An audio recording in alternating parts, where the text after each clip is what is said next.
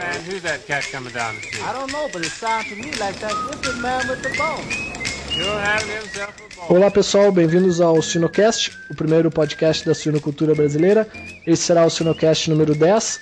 Hoje é dia 24 de outubro de 2012. Meu nome é Márcio Gonçalves e este e os outros Sinocasts podem ser encontrados em www.sinocast.com.br. Reserve na sua agenda para 2013 o quinto evento Brasil Sul Pig Fair, que ocorrerá entre os dias 13 e 15 de agosto. Hoje a nossa conversa será sobre manejo de maternidade visando a sobrevivência e qualidade de leitões, com a médica veterinária Diane Dallanora. Ela trabalhou três anos na agroindústria, possui mestrado e, e atualmente é doutoranda uh, da URGS. E também é professora de doenças dos suínos uh, na UNOESC, em Xanxerê. Há seis anos é sócia da empresa Integral Soluções em Produção Animal. Olá, Diane. Oi, Márcio, tudo certo? Tudo bem, e você? Tudo bem também. Queria te parabenizar pela iniciativa e por essa tua criatividade em produzir esse material técnico de uma forma assim tão acessível e inovadora aqui no Brasil, né? Então, parabéns pela iniciativa e não não desista. Vamos continuar que o projeto Vamos é lá, ótimo. muito obrigado e, e, e desde já obrigado pela, pelo apoio. Eu que agradeço o convite e assim a escolha do tema é extremamente atual assim e, e se apresenta com muitas possibilidades de abordagem. Assim, é, um, é um assunto interessantíssimo e bem atual. Muito legal. Uh, bom, Dejane, uh, como tu deve saber, a gente sempre pergunta o hobby do, do nosso entrevistado. Então, qual que é o seu hobby? Atualmente, eu vou ser bem sincera contigo que eu tenho usado todo o meu tempo vago para dormir. Bonita. Mas eu, eu, eu gosto muito de churrasco ao ar livre. Ai, que bom. Maravilha. Bom, vamos falar de sinocultura.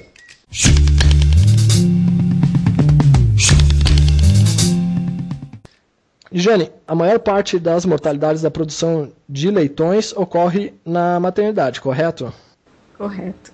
Além disso, um, um leitão que, que morre nessa fase, ou depois também, mas já começando nessa fase, ele praticamente já recebeu uh, grande parte dos custos fixos da produção, né? Por exemplo, vacinações que a porca recebeu, aquele leitão já recebeu. Alimentação desde a fase de leitoas, enfim, mão de obra da granja e também uh, toda a alimentação da, da, porca também. Praticamente esse animal também já, já recebeu. Um terceiro item que eu queria salientar uh, a respeito desse assunto, que talvez provavelmente vai abordar e, e me corrija se eu estou errado, que a cada 500 gramas de diferença no desmame entre pesos de leitões, isso aí pode representar o dobro na saída da creche e o dobro dessa saída ao abate, ou seja, 1 kg na, na saída da creche, 2 quilos na saída do abate. É essa a informação, não sei se é a informação mais atual, é, Dijane.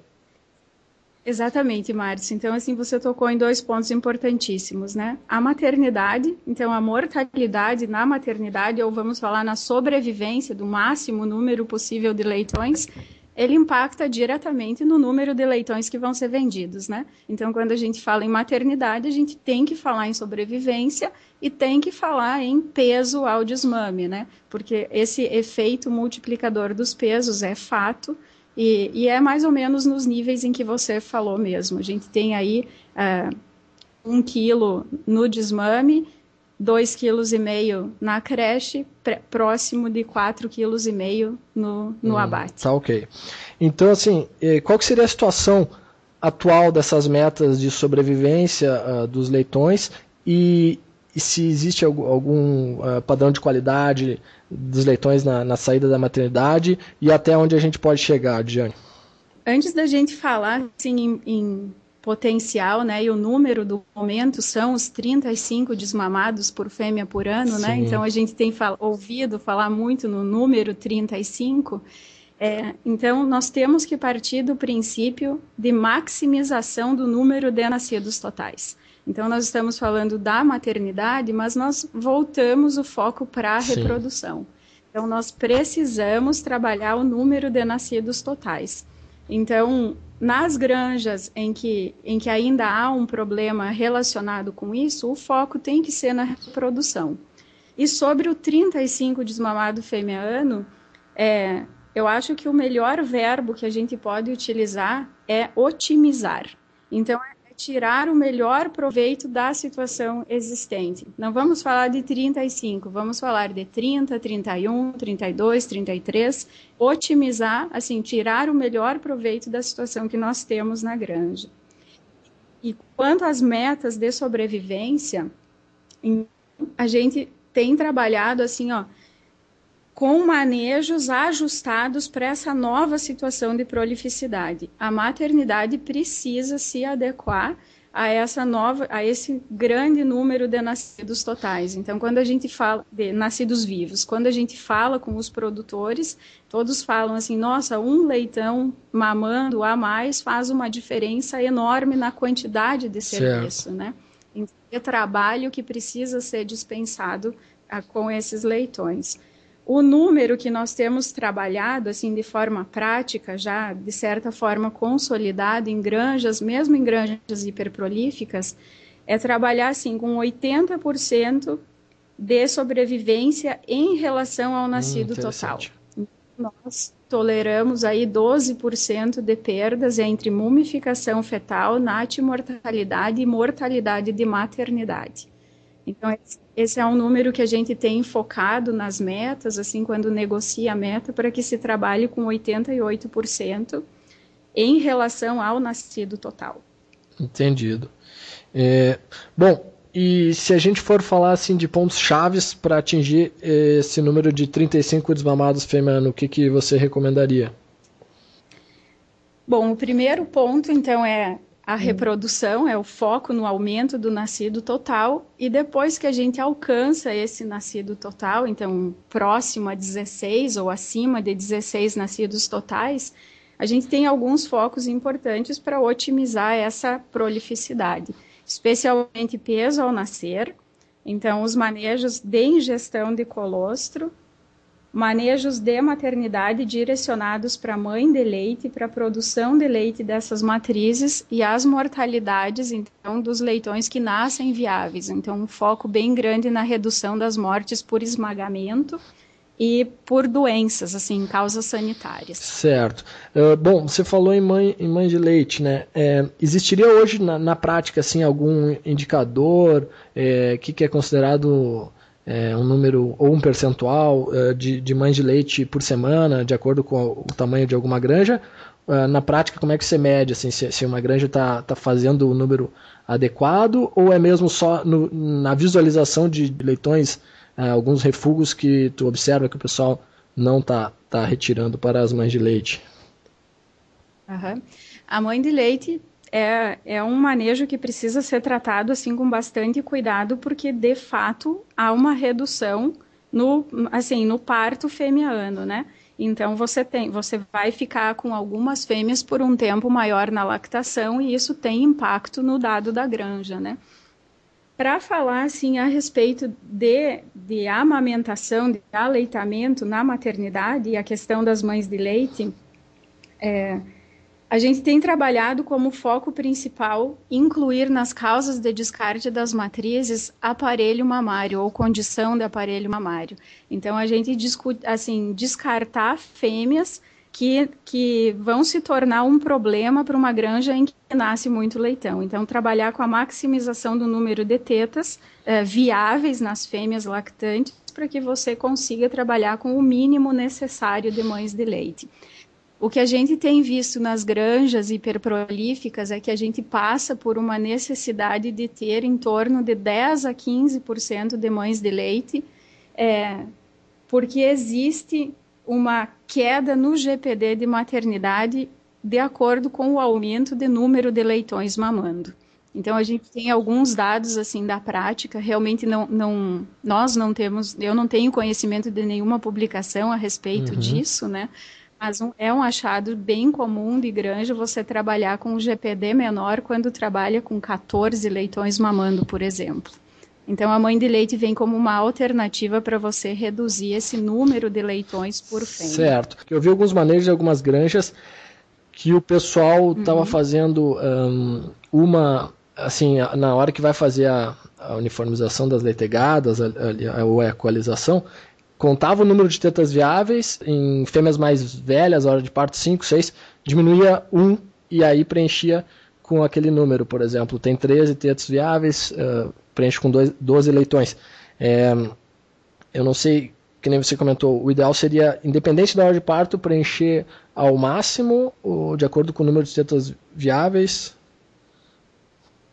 A gente tem trabalhado assim, ó, deixando em média 13 leitões uhum. mamando. Então, 13 leitões por fêmea. Obviamente que você, a gente está considerando assim granjas que tenham 14 tetas viáveis ou 13 tetas viáveis.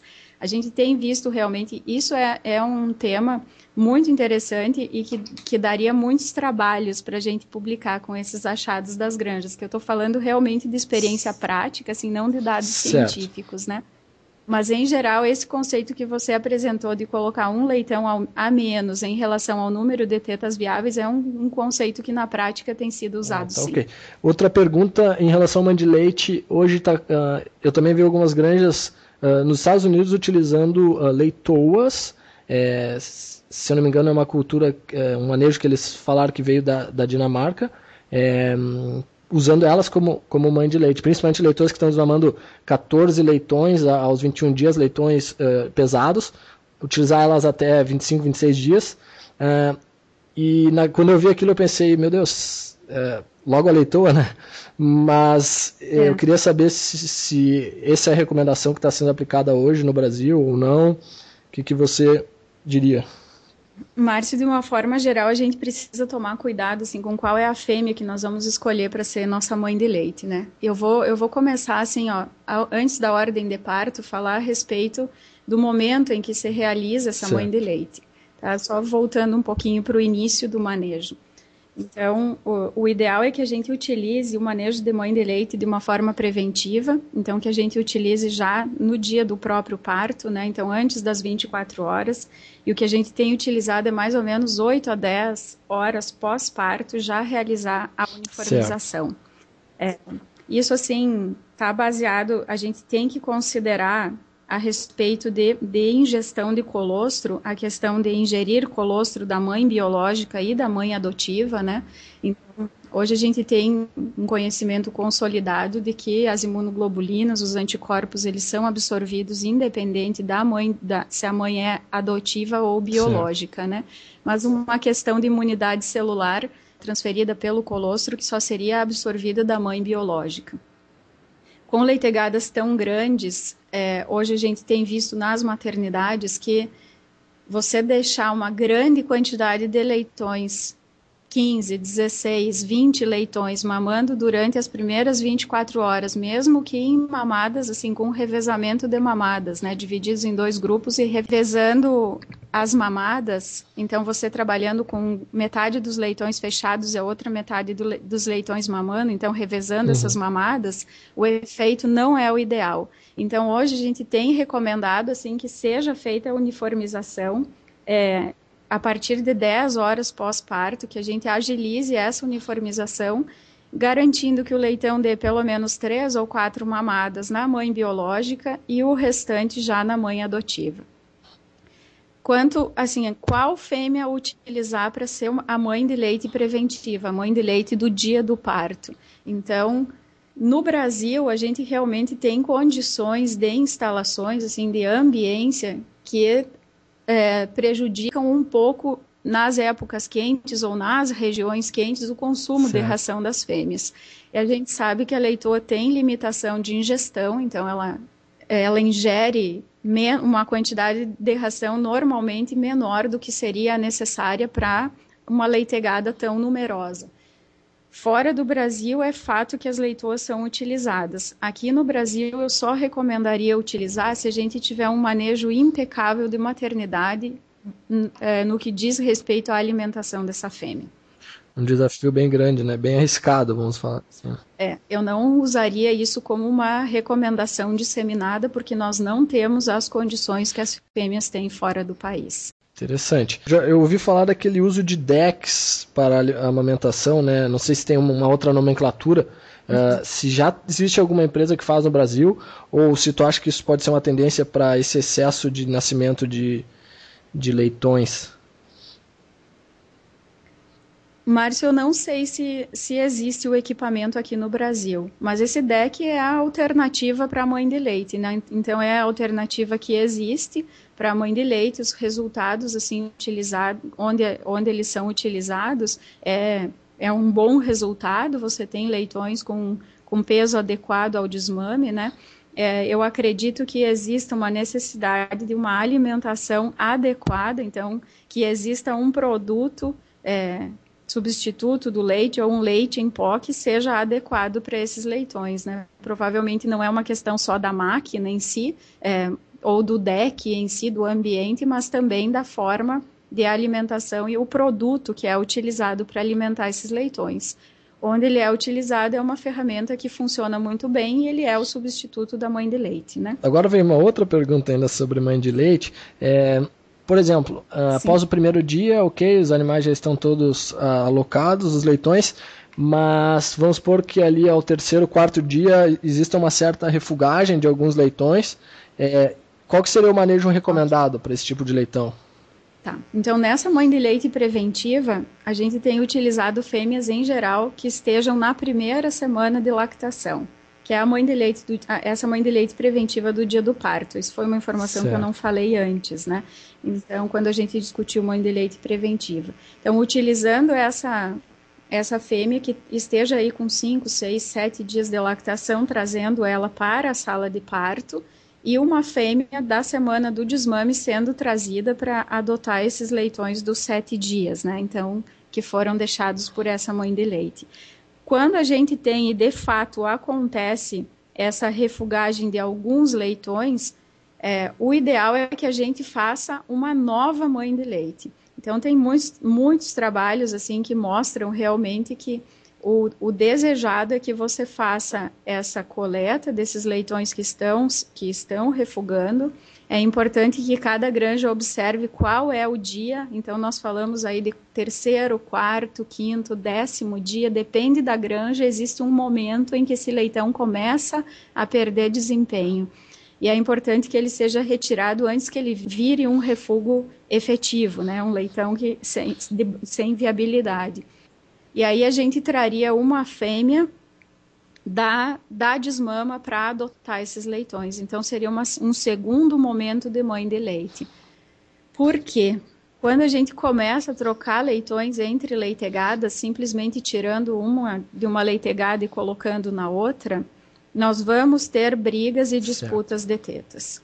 Então, e provavelmente ao invés de um refúgio, a gente acabe produzindo dois. Então, a cada refúgio trocado, eles brigam, perdem mamadas e você acaba piorando o desempenho geral da maternidade. Certo.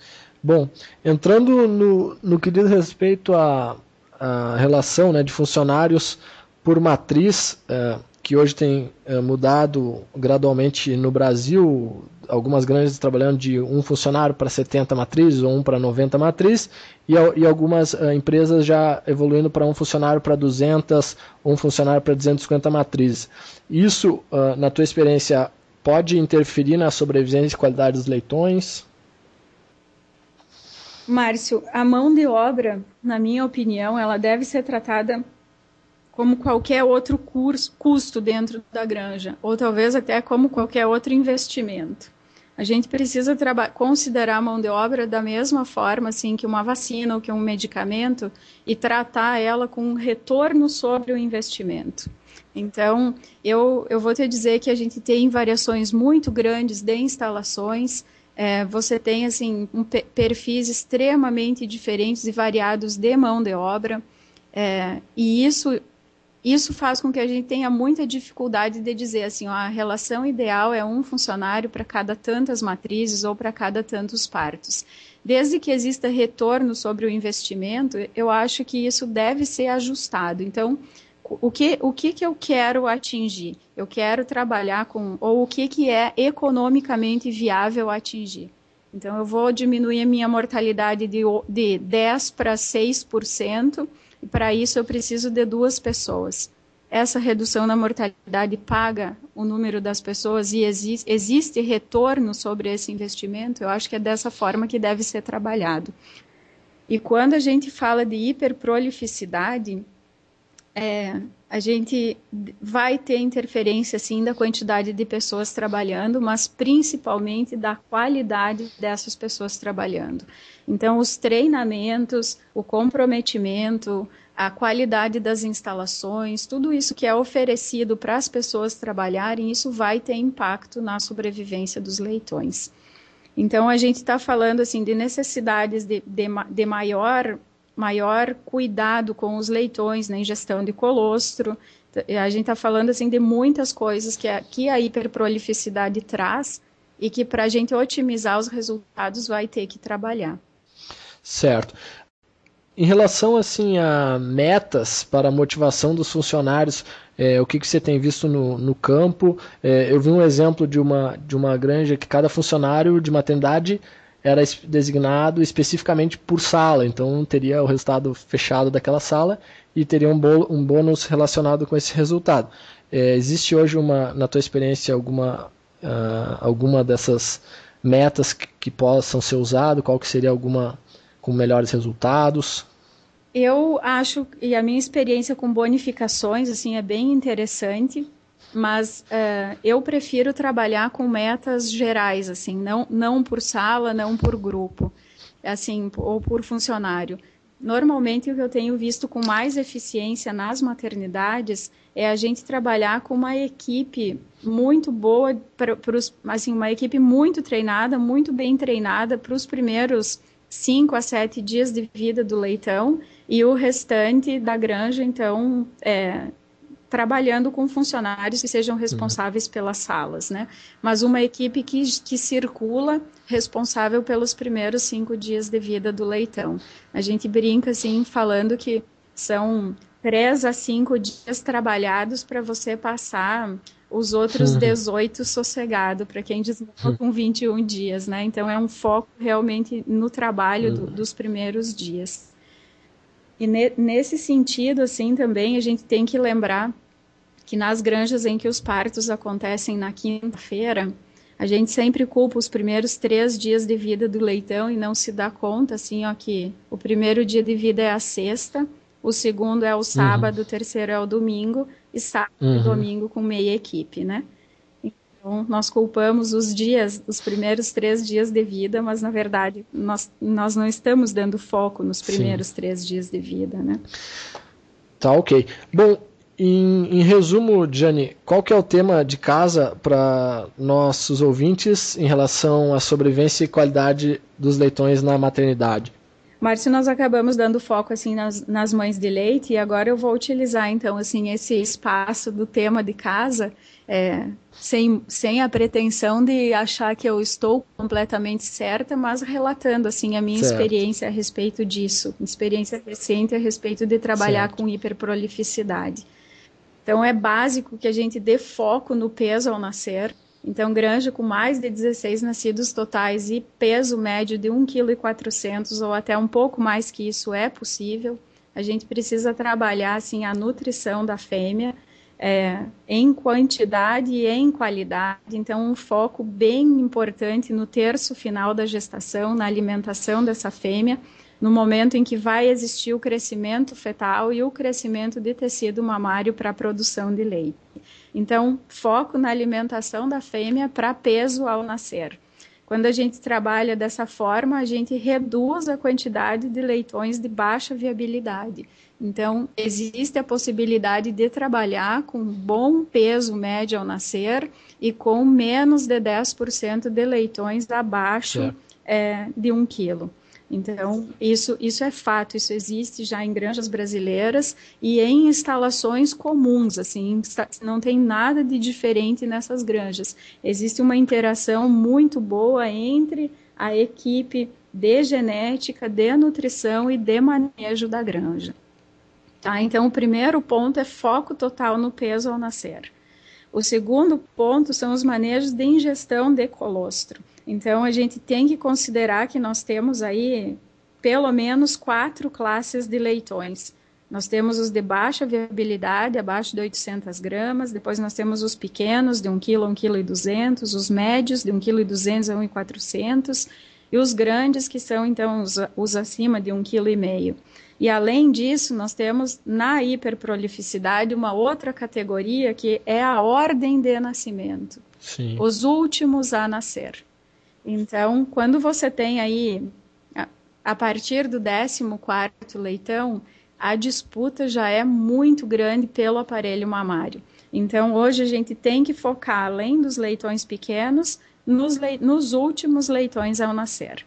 Então, a garantia da ingestão de colostro uniforme entre todos esses leitões.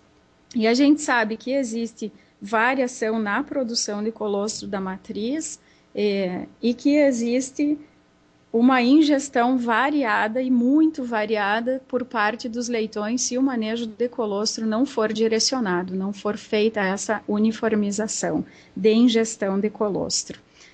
Então, foco nessa ingestão de colostro. Outro ponto, tem uma revisão ótima do Sinsui do ano passado, se eu não me engano, uhum. da doutora Helene Kennel, a respeito de ingestão de colostro. É um artigo que vale a pena ser, ser lido, né?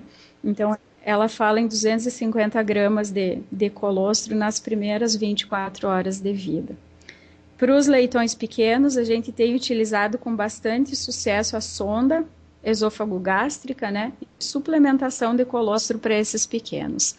E também em granjas com um número muito significativo de leitegadas acima de 16, 17 leitões, a suplementação de colostro também para os últimos três ou quatro a nascer. Então, com sonda, a gente tem suplementado o colostro e dessa forma é, organizado a mamada desse colostro, né? Então, aqueles manejos que a gente vê de marcar leitão que, que mama, que já mamou, que você garante que já ingeriu colostro, são os manejos, assim, esses que todo mundo conhece, são manejos de, fáceis de serem colocados em prática, é só com treinamento e as pessoas acreditando que isso realmente faz a diferença. Então, nós falamos de peso ao nascer, ingestão de colostro, manejos de mãe de leite, nós já falamos a respeito das mães de leite preventivas e de uma segunda rodada de mãe de leite para esses leitões que perdem desempenho lá pelo quarto a décimo dia de vida.